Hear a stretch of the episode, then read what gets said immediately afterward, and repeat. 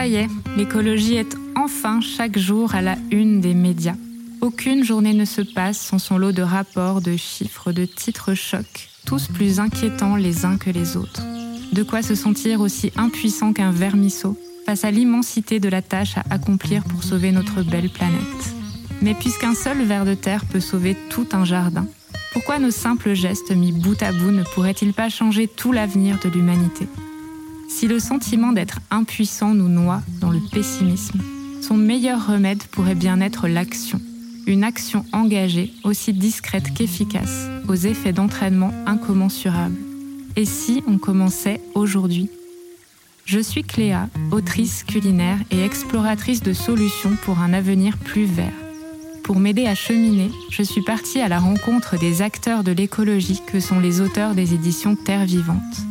Ces femmes et ces hommes nous permettent de remplir une magnifique boîte à outils, 100% recyclée et recyclable avec des gestes et des pratiques vertueux qui nous redonnent les pleins pouvoirs et l'optimisme qui va avec.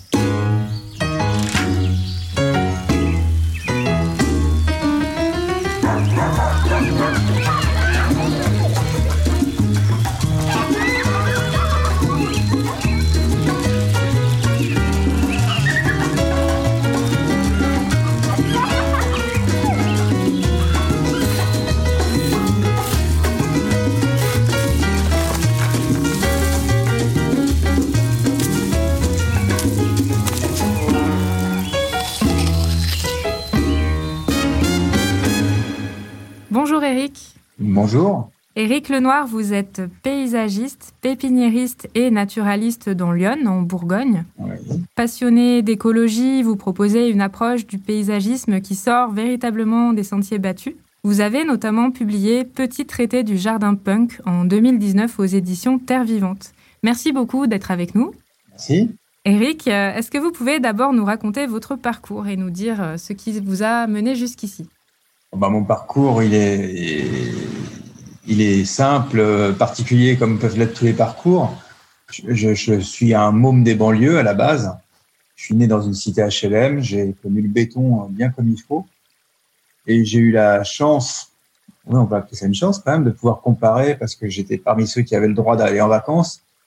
Et on allait, on allait en vacances dans le Morvan, qui est une région très sauvage, vachement sympa, avec plein d'arbres, des rivières, du bocage partout. Et j'ai toujours eu un peu de mal à assumer la comparaison entre le milieu où je grandissais et le milieu où j'allais en vacances. C'est un peu bizarre quand même qu'on arrive à faire un truc aussi naze et y mettre les gens dedans dans des clapiers avec des jardins dont on dit que c'est des jardins alors que c'est tout sauf un jardin. Et puis après, j'ai fait ma, j'ai fait mes études dans le domaine du paysagisme à l'école du Breuil à Paris et, et on m'a appris à faire des jardins très conventionnels.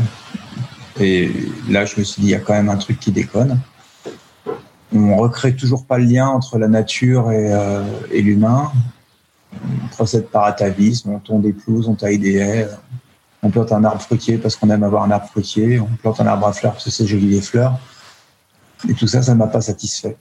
Donc il a fallu que je trouve mes propres stratégies, ma propre approche, et que je m'extrais peu à peu de, de, de ce qu'on m'avait appris, que je me retrouve avec ce que j'ai appris moi par par euh, comment dire une expérience de vie pas du tout linéaire et par une passion pour les, milieux naturels que j'ai toujours exploré là où ils se trouvaient, y compris en pleine ville.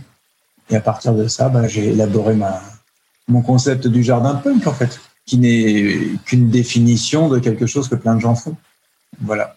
Alors, avant de parler du jardin punk, est-ce que vous pouvez nous resituer un peu l'histoire du jardin tout court, qu'il soit euh, nourricier ou ornemental? Le jardin, c'est simple, c'est un espace maîtrisé. C'est la nature maîtrisée. C'est un endroit où on a mis des murs, des barrières, des haies, ce qu'il fallait pour pouvoir se préserver de la nature, du fait naturel en général. C'est-à-dire un endroit où on subissait moins les agressions de la météo, les agressions des espèces parasites éventuellement, des, des tout ce qu'on peut appeler nuisibles. D'ailleurs, la détermination a été assez discutée aujourd'hui en fait un endroit où on pouvait produire de quoi manger, en particulier où on pouvait se préserver quand c'est devenu plus ornemental, voire ostentatoire, un endroit préservé de, de, de, toutes les agressions extérieures en fait. Voilà ce qu'est un jardin à la base. Donc un espace avec beaucoup de contraintes et de règles à respecter finalement. Ah ben, un espace où on s'affranchit de la nature, très clairement. Hmm. Où on fait en sorte que la nature puisse être productive, domptée, euh, ornementale, mais où on fait en sorte que la nature sauvage euh, bah, se tienne à distance quand on ne la souhaite pas. Voilà. Donc le sujet qui nous intéresse aujourd'hui, c'est celui du jardin punk. Vous donnez dans votre livre une, définition du punk en tant que personnage fauché, fainéant, ne suit pas les règles, libertaire. Vous dites le punk survit. Alors à quoi ressemble un jardin punk? Jardin punk, c'est tout ça. C'est-à-dire que mon approche, elle est très simple. C'est en, en, ça que j'aime le mouvement punk. C'est-à-dire que le mouvement punk refuse ce qui lui semble absurde, injuste, inutile. Donc, à partir du moment où on arrive dans un espace et qu'on commence à réfléchir à ce qu'on va y faire uniquement en fonction de ses besoins et non plus en fonction des atavismes, ça devient rapidement un jardin punk. Si on a défini qu'on avait besoin d'aller de là à là, qu'on avait besoin de d'avoir de la nature, d'avoir un jardin résilient parce qu'on est fainéant et que bah, c'est quand même pas mal que le jardin se débrouille sans soi, ça implique qu'on va avoir des méthodologies complètement différentes de ce qu'on pouvait faire classiquement. Si par exemple on veut ne pas avoir à tailler une haie, bah, il va falloir avoir une réflexion sur le besoin d'une haie déjà, c'est la première chose, l'éventuel besoin d'une haie, les espèces qu'on va mettre dedans ou pas, ce qu'on va en faire et ce qu'on est prêt à, à accepter en termes de croissance, d'entretien, etc. Alors on va essayer de passer en revue euh, tout ce qui définit un jardin punk en commençant par le côté pas cher à faire, facile à faire. Mm-hmm. Essayez de, donner une définition euh, du jardin punk. Qu'est-ce qui le définit finalement? Ah ben, Qu'est-ce qui le définit? C'est tout simplement qu'au lieu de, d'arriver dans un espace et de dire je veux ça, je vais faire ça, on se pose, on commence par rien faire, ce qui est la chose la plus importante. On se pose pour observer ce qui s'y passe pour observer ses propres besoins, euh, c'est-à-dire ce que je disais juste avant, euh, définir soi-même quel est son rapport au lieu. Est-ce qu'on a vraiment besoin de faire telle ou telle chose? Euh, Quelle est la fonction qu'on veut attribuer à ce lieu? Et quel est ce qu'on est prêt à faire pour assumer cette fonction? C'est ça la base. C'est ne rien faire tant qu'on n'a pas observé ce qui s'y passe, ce qu'on peut éviter de faire et ce qu'on a réellement besoin de faire. En termes d'économie d'énergie, il n'y a pas mieux. Si on arrive euh, et qu'on dit j'ai pas envie de tondre la pelouse euh, trois fois par mois, ben, il va bien falloir réfléchir le jardin différemment qu'un jardin avec un gazon, par exemple. Euh, si on a l'intention de se nourrir, il va falloir prévoir un espace qui va pouvoir être nourricier. Si on n'en a rien à carrer et qu'on veut juste avoir des oiseaux, on va juste tout laisser pousser avec des arbres ou éventuellement éliminer des arbres pour avoir une prairie fleurie. La première chose, c'est vraiment de commencer par observer à partir de là, on peut commencer à, avoir une approche différente du jardin, de, complètement oublier ce qu'on a l'habitude de faire en fait. parce que c'est vrai que le réflexe habituel quand les gens achètent une maison ou un terrain, c'est le réflexe habituel, je dis bien, pas systématique. Ça consiste à entretenir une belle pelouse, avoir un ou deux arbres pour se faire de l'ombre éventuellement ou pour faire joli, euh, un massif de rosiers parce qu'on aime bien les rosiers, un forsythia parce qu'on connaît que le forsythia. Bon, il y a peut-être moyen de faire autrement. Et justement, est-ce qu'on peut faire surgir un jardin punk euh, n'importe où? A priori, oui, puisque euh, c'est juste une définition de modalité de, réflexion et d'entretien. Ça consiste à faire euh, pas pénible, pas cher, bon pour l'environnement, parce que ça, c'est une règle que, enfin, une règle, un principe auquel je tiens, et que ce soit mieux que ce qui existait auparavant, sinon ça sert à rien d'intervenir si on a un super endroit où on se plaît déjà, où vraiment tout est parfait pour soi, on n'a pas vraiment de raison de le changer. À moins d'avoir euh, une ambition autre. Mais dans ce cas-là, on est dans la transformation.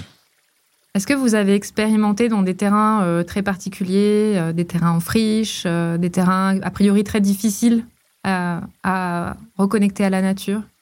Ah bah oui, c'est ce qui se fait, c'est ce qui se fait de plus en plus on, travaille sur des réflexions dans, plein d'endroits différents, des sites pollués ou autres. Là, je travaille avec une ville pour euh, complètement transformer les modalités de gestion des, espaces verts en intégrant notamment la recolonisation de, certains trottoirs. Les, cimetières, c'est un vrai sujet. Et puis, il y a des sites industriels qu'on peut transformer.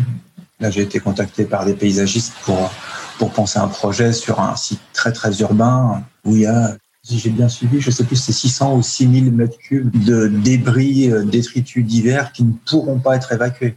Donc là, il va falloir, oui, hein, réfléchir à des méthodologies euh, qui correspondent. Moi-même, j'ai un jardin expérimental qui fait un hectare 7, qui était, euh, qui était un, une ancienne parcelle agricole, qui était en jachère depuis trois ans quand, j'ai décidé de rien y faire avant de, m'y attaquer. On peut partir de plein de choses. J'ai des gens qui font sauter des pavés, euh, d'autres qui font péter des trottoirs. C'est assez facile en fait. La végétation revient. Il suffit de voir ce que sont devenues des zones abandonnées au bout de quelques années. je suis allé voir la, zone d'exclusion de, de, Tchernobyl pour essayer de comprendre comment la, végétation se comportait, comment le, milieu devenait résilient en se transformant, pour, pour essayer de voir quelles étaient les limites à pas dépasser aussi, parce que c'est bien d'avoir des plantes partout, mais quand elles commencent à faire tomber les immeubles, c'est moins rigolo. Mais effectivement, la, la, capacité de résilience de, de, du vivant est très importante. Bon, on a des facteurs aggravants aujourd'hui, comme le réchauffement climatique, qui, qui, font se poser pas mal de questions, mais on, a, mais on a tendance quand même à penser que la vie trouve un chemin. À quoi est-ce qu'il ressemble votre propre jardin expérimental? Il ressemble à, ça dépend des endroits il a des fonctions. Il a une pépinière sur une partie euh, qui représente 2 euh, à 3 000 mètres carrés sur un hectare 7. Un hectare, pour ceux qui ne voient pas tout de suite ce que ça fait, c'est 10 000 mètres carrés, c'est-à-dire euh, grosso modo le Stade de France. Et donc là, le reste du jardin est beaucoup plus naturaliste, paysager. Il y a des haies quand même, parce que j'avais besoin de couper du vent. Et parce que ces haies, elles n'étaient pas chères à faire, je les ai faites en osier. Et en plus, elles me produisent un matériau de construction quand j'ai envie de faire immobilier. On a utilisé récemment pour faire un, grand mur en torchis sur un jardin à Chaumont-sur-Loire. Donc voilà, on, allie l'écologique, le naturaliste avec le fonctionnel. Il y a des bassins qui me servent de bassins pour la démonstration, qui me servent de bassins pour l'accueil d'espèces sauvages, qui me servent aussi de sites de production parce que j'ai des, qui émergent de certaines plantes euh, pour la pépinière qui sont installées là.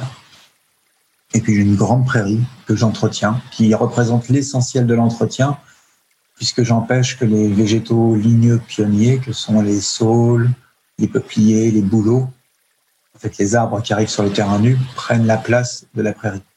Je veux garder la prairie pour un intérêt à la fois esthétique et écologique. Et donc, euh, bah, l'ensemble de l'entretien de tout ça me prend entre 3 et 5 jours par an à moi tout seul. Ah oui, c'est pas, pas grand-chose, effectivement. C'est que dalle. J'y tonds des allées en plus. Dans ces 3 à 5 jours par an, je tonds des allées pour qu'on puisse y circuler. J'accueille des groupes. Là, samedi, j'ai un groupe de 18 personnes. Là, il y a 10 jours, j'ai accueilli une centaine de personnes. Donc, en plus, c'est fonctionnel. C'est un jardin de démonstration, en fait, pas seulement pour la pépinière et les jolies plantes que je peux y faire pousser, mais aussi pour montrer à, aux collectivités notamment que c'est pas une question de moyens, d'argent, de compétences euh, du personnel pour l'entretien que qu'on peut avoir à des espaces qui sont sympas. Et vous parliez d'esthétique, euh, finalement un jardin punk c'est pas un jardin moche. Pas obligatoirement. De toute façon, il peut être peut-être moche pour d'autres. Les, les, gens qui n'aiment que le jardin à la française, par exemple, doivent copieusement s'emmerder chez moi. Mais euh, je sais qu'en général, j'ai très bon accueil de la part des visiteurs la considération esthétique, elle est propre à chacun. Hein. C'est c'est pas du tout obligatoirement un truc qui est juste à l'arrache avec des, bouts de pieux qui dépassent et des, et des carcasses de bagnole. C'est pas forcément ça, jardin punk. Mais ça peut aussi être ça. Quelqu'un peut s'amuser à d'un seul coup euh, laisser euh, tout un bordel et, laisser juste la végétation gagner dedans et y trouver son compte. C'est très relatif. Hein. Euh, c'est encore une fois, c'est une définition d'une façon de penser le jardin plus que d'une façon de le dessiner. Le, dessin du jardin va être une stratégie parmi d'autres pour obtenir ce qu'on souhaite. Est-ce que le jardin punk est no future? Alors oui, d'une certaine manière. No future, faut pas complètement se tromper sur ce que ça veut dire, ce message. No future, c'était le message des punks qui ne croyaient pas du tout en l'avenir, parce qu'on vivait dans une époque où on disait que tout allait être foutu en l'air, on était euh, à l'époque où il y avait encore la guerre froide. On voyait le monde s'auto-détruire déjà à l'époque avec la pollution qui était complètement dingue, l'urbanisation galopante. Bon, ben, on a de beau reste aujourd'hui. Hein. Mais c'est aussi une incitation à vivre le moment présent très très fort. C'est-à-dire que comme on n'est pas sûr d'avoir un avenir, on fait en sorte que le présent soit quelque chose de formidable et, de ne pas assumer certaines contraintes qu'on nous impose et qu'on trouve débiles. Mais en même temps, ça veut aussi dire, et dans ma façon de penser jardin de punk, nos futurs, c'est on ne maîtrise pas ce que sera l'avenir, ça c'est sûr. Et le jardin, on ne le possède pas. Le jardin, on en est un usager. C'est un moment défini de l'existence, la nôtre et celle du reste, où on donne à un lieu des fonctions dont on a besoin ou dont on a envie. Donc, ce que le jardin est à, à l'instant T où on parle, c'est absolument pas ce qui sera dans l'avenir. Un milieu naturel, par exemple, si on le laisse vivre, euh, si, on laisse euh, une prairie vide, au bout de six ans, c'est un bois. Donc, euh, c'est ce qui permet aussi de redéfinir la notion de durable. Quand on dit agriculture durable, jardin durable, paysage durable, ça va être très très absurde. C'est un instant T prédéfini. Donc le no futur, il est là aussi. On ne sait pas ce que sera l'avenir. Alors même dans un jardin punk, il y a quand même des, principes à suivre ou euh, peut-être au moins des conseils à prendre. Donc le premier, on a compris, c'est de ne rien faire et d'observer. Est-ce qu'on a d'autres conseils ensuite euh, pour pouvoir s'y mettre? S'économiser, c'est pas mal. Il faut penser aux moyens qu'on est prêt à dépenser, à tout point de vue, que ce soit l'argent ou, la fatigue. Donc l'observation sert à ça aussi. Et donc parfois, bah, ça consiste tout simplement à repenser les outils qu'on va utiliser. Moi, par exemple, je me suis rendu compte que c'était vachement moins pénible de, tailler mes haies avec un espèce de sabre qui en fait est un couteau à isolant pour couper euh, la laine de roche, la laine de bois qui sert à, isoler les maisons. Je le fais deux ou trois fois plus vite en me fatiguant deux ou trois fois moins. Ça, c'est un conseil. Euh, l'autre conseil, c'est d'avoir des stratégies malignes en, essayant de reproduire ce que la nature fait elle-même. Par exemple, euh, essayer d'implanter un gros arbre dans un endroit difficile en se disant qu'on ne va pas l'arroser, c'est compliqué, ça va pas marcher. Par contre, euh, planter un blanc, ça marche super bien. Et on va avoir un arbre qui va être dix fois plus costaud et à dix ans, ils feront la même taille. Donc, euh, c'est aussi un rapport au temps, ça, tiens. Alors, sur le mot futur, c'est un rapport au temps. Vraiment, c'est repenser les choses avec humilité. Se dire qu'on est l'invité de la nature, qu'on a beaucoup plus d'intérêt à à l'écouter et à essayer de comprendre comment elle fonctionne pour éventuellement reproduire ce qu'elle fait plutôt que d'imposer une façon de faire qui serait uniquement la nôtre. Ça, c'est des stratégies. Semer des graines, ça marche super bien. on peut parler des bombes à graines, du guerrilla gardening.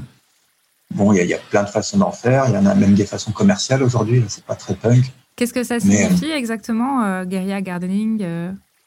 Guerrilla Gardening, c'est un mouvement qui est né dans les années 70 à New York. Hein. C'est Liz Christie qui, avait lancé ça. Et ça consistait à notamment, et pas seulement, mais notamment jeter des bombes à graines, c'est-à-dire des, boules d'argile avec des graines dedans dans les terrains vagues qui étaient en attente d'être construits pour qu'au moins dans l'intervalle, des, jolies choses puissent y pousser. Voilà. Ça, c'était une des méthodologies Guerrilla Gardening. Guerrilla Gardening, on a encore d'autres méthodes. Il y en a même qui en font aujourd'hui sans le savoir, parce qu'ils savent pas forcément que ça s'appelle comme ça. Mais j'ai par exemple vu des, des, dames euh, très âgées une fois qui sont venues me voir, qui me racontaient comment elles pétaient les trottoirs euh, sur l'agglomération de, de Châteauroux, qu'elles voulaient absolument que leur mère comprenne qu'on pouvait faire des choses jolies et, elles y plantaient des fleurs devant chez elles. Ça, ce sont des modalités guerrier gardening. Il y a aussi la, bah, tout simplement des ZAD, quelque part, quand, euh, quand on va se mettre dans un endroit et qu'on décide d'y squatter et qu'on a dit qu'on y ferait un potager plutôt que plutôt qu'un immeuble ou une autoroute, ça devient du gardening aussi, beaucoup plus engagé euh, sur d'autres combats plus politiques, mais c'est encore le même principe. Le squat euh, est une, des, modalités. Donc finalement, la, base, c'est un peu de prendre euh, chaque règle du jardinage classique et de se poser la question de son utilité et de comment la contourner ou l'éviter. C'est un peu l'idée. Alors, c'est surtout la première partie, c'est se questionner. Ou euh, en quoi c'est justifié. Ça ne veut pas dire que tous les savoirs qu'on a acquis sont nuls. Hein. Euh, savoir comment tailler des arbres en palmettes pour avoir une productivité complètement dingue sur une faible superficie, c'est quelque chose qui va être très très utile dans les années à venir. Quand euh, là on est en train de repenser l'agriculture, comment se nourrir, gérer l'alimentation face aux enjeux climatiques, bah c'est sûr que les gens qui savent produire beaucoup de légumes sur de faibles surfaces, leur savoir-faire, euh, même ancien, il est prépondérant mais ça veut dire effectivement reconsidérer la, justification de ces choses-là. Moi, par rapport à mon terrain, j'en ai rien à faire qu'un arbre soit taillé en palmette. Ça n'est pas approprié. Et, je peux planter des arbres qui vont me donner suffisamment de fruits par rapport à ce que je réclame aujourd'hui, sans jamais avoir à mettre un coup de sécateur dedans, ni mettre de les arroser avec une seule goutte d'eau. Sur un hectare 7, là, depuis la création du jardin, donc j'ai dû commencer, je l'ai acheté en 2011, on est en 2020, donc j'ai commencé à intervenir en 2012 et j'ai distribué trois arrosoirs. Voilà. Et tout le reste pousse sans jamais avoir vu un arrosage. Et ça, c'est vraiment une, reconsidération des choses. On a du mal à dire à, quelqu'un qui vient de planter un arbre, euh, qui sort de l'école, non, non, faut pas arroser, c'est pas la peine. Alors qu'en fait, ça peut ne pas être la peine si on s'y prend au bon moment, si on ne plante pas trop gros, si on est prêt à voir l'arbre dépérir un temps parce qu'il va perdre les feuilles qui lui qui le font transpirer, puis il va refaire une série plus petite la première année, puis à la place il va faire des racines. Euh, vraiment, c'est quelque chose qui est aussi propre au, mouvement punk, c'est de savoir perdre c'est de savoir perdre un peu et se contenter de peu pendant un temps pour après avoir une vie plus tranquille. Est-ce que c'est comme ça qu'on apprend, euh, pas forcément dans les livres, mais plutôt par l'expérience? Il y a cette part d'empirisme qui est très importante, oui, qu'on retrouve de toute façon. Encore une fois, avec les enjeux climatiques, aujourd'hui, on est obligé de tout réinventer. Donc, il faut savoir euh, ce qui existait, il faut connaître toutes nos pratiques. C'est un cadre, et ce cadre, il faut savoir le transgresser. Euh, là, moi, je suis très clairement avec ce concept-là, je suis dans la transgression.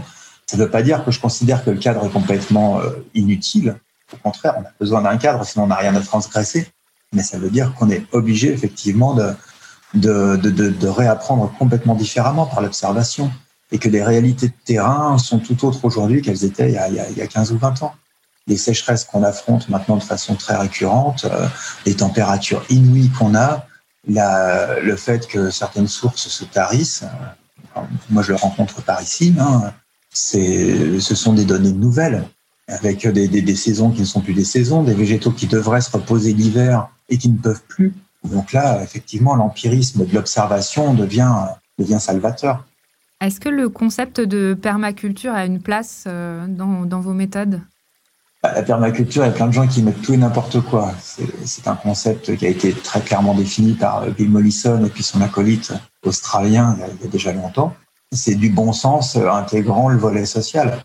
Donc euh, effectivement, la permaculture, à partir du moment où, c'est du bon sens, elle a absolument toute sa place. Il ne faut pas y mettre n'importe quoi non plus. La permaculture, c'est très marketing, comme le terme punk est très marketing en ce moment. Quand c'est bienvenu, que c'est intelligent, que ça correspond à quelque chose qui socialement est très bénéfique, euh, il n'y a aucune, raison de le, le rejeter. Et quand en plus les, méthodologies donnent des résultats qui sont ceux qu'on souhaite, on n'a que des raisons de s'en réjouir. Il y a aussi l'idée que tout ce qui pousse et qui vit sur un terrain doit pouvoir profiter à ce qui pousse et qui vit sur le terrain, c'est ça? Voilà. Ça, c'est la base. C'est ça on ne, enfin, on n'exporte pas les, les, les, les, ressources qui sont disponibles sur place. Quand on a des feuilles, du foin, n'importe quoi, à moins d'avoir besoin de nourrir des animaux qui sont dans un champ d'à côté, il n'y a, pas de raison de les évacuer. Le bois qui est là, il tombe sur place, il va enrichir le sol, il va permettre à des champignons de réapparaître, il va améliorer la structure du sol. Alors on peut pousser le truc en le, en, en, le, comment dire, en le transformant. On peut faire du bois raméal fragmenté avec des rameaux où on peut faire ce que je fais, puisque je m'économise au maximum en laissant les rameaux au sol, en attendant que les champignons et les, les micro-organismes, voire les invertébrés, fassent leur taf. Ouais, tout ça, c'est, c'est tellement du bon sens. Enfin, la permaculture, c'est grosso modo ce qu'on a fait pendant des millénaires, enfin des siècles, parce que l'agriculture est, est pas, enfin, 5000 ans d'agriculture. Mais c'est de la collaboration, c'est de l'observation, c'est le respect du vivant, parce qu'on se rend compte que quand on ne le respecte pas, bah, on se le prend dans le nez après. C'est du bon sens. Et c'est du jardinage euh, sans jardinerie et sans déchetterie finalement. Ah bah la déchetterie, de toute façon, n'a pas lieu d'exister normalement pour, le, pour les déchets verts. La partie déchets verts, c'est la chose la plus absurde. Elle n'a lieu d'exister qu'en milieu ultra-urbain, quand les gens n'ont pas le début du commencement d'un jardin. Mais euh, en dehors de ça, non, il n'y a pas, y a absolument aucune raison d'évacuer des déchets de, de, un jardin. C'est absurde. Il y a, des, villes d'ailleurs qui l'ont bien compris. Par exemple, à Brest, vous avez euh, il y a eu l'instauration des guides pailleurs composteurs euh, qui sont des, des, citoyens qu'on forme à expliquer aux autres comment ne pas jeter de déchets verts. Comment tout réemployer sur place, que ce soit en paillage au pied des arbres, que ce soit pour fabriquer du compost, euh, que ce soit en matériaux de construction pour faire des, petites clôtures, enfin des tas de bois pour euh, se chauffer ou pour abriter les hérissons selon ce qu'on veut ou faire du barbecue. Il y a, il y a 12 000 raisons de, tout garder chez soi. C'est le reste qui est délire. Prendre sa bagnole pour emmener du gazon à déchetterie, mais enfin là, on marche sur la tête. C'est vrai. En tout cas, euh, moi, depuis que j'ai lu votre livre, j'ai arrêté de tondre ma pelouse, enfin ma prairie, parce qu'en fait, maintenant, ce qui a poussé, c'est vraiment une prairie. Et en fait, euh, dans ma copropriété, il y avait une, espèce de réflexe euh, de tonte des pelouses collectifs, même le voisin disant je te fais la tienne, hein, parce qu'en général, je laissais pousser un peu trop longtemps. Et là, j'ai dit non, là, cette année, euh, je fais juste une allée pour aller du portail à, la terrasse. Et ça questionne. Et je leur ai dit, on verra à la fin de l'été si, je, si je décide de faucher, quel est le sol qui a le mieux résisté à la sécheresse et aux fortes chaleurs. Et du coup, ça crée des discussions. Donc, ça permet aux gens de bouger un petit peu. Donc, merci pour ça. Bah, c'est l'aspect social aussi que, que, je recherchais dans, dans, ce concept. Parce que ça invite à la discussion, ça invite à la pédagogie. Et c'est forcément imparfait. Il y a forcément des imperfections, mais au moins le, le, choc de, du terme punk, les machins comme ça, de faire différemment, de la transgression, ça, ça implique vraiment une reconsidération des choses. Et je suis vraiment content si ça vous a servi. C'est super. Ouais, ça ouvre plein de pistes. D'ailleurs, euh, si, si, les auditeurs veulent vous suivre, est-ce qu'il est y a un site ou un réseau qu'on peut leur indiquer? Sur Facebook, je suis très présent. C'est bien pratique, ça permet de balancer plein de photos et puis de, des, pétitions, des manifestations, des choses comme ça. C'est pas mal pour l'activisme. Et il y a, y a, une page dédiée à mon jardin qui s'appelle Le Flairial. Puis euh, le blog de la pépinière, c'est la pépinièreaquatique.com. Et dessus, je mets les infos quand j'organise des, des événements ou beaucoup d'autres organismes que j'ai envie de relayer. C'est pas mal. Super. Bah, merci beaucoup, Eric, d'avoir été avec nous aujourd'hui. Bah, c'est moi. Merci de m'avoir fait parler. Merci pour votre écoute. Vous pouvez retrouver tous les épisodes de Champ d'Action sur le site champdaction.org ainsi que sur les principales plateformes de podcast. Champ d'Action est le podcast de Terre Vivante, maison d'édition et centre écologique, qui se lit autant qu'il se visite. Pour être tenu au courant de la diffusion des prochains épisodes, suivez-nous sur les réseaux sociaux avec les mots-clés Champ d'action podcast. À bientôt!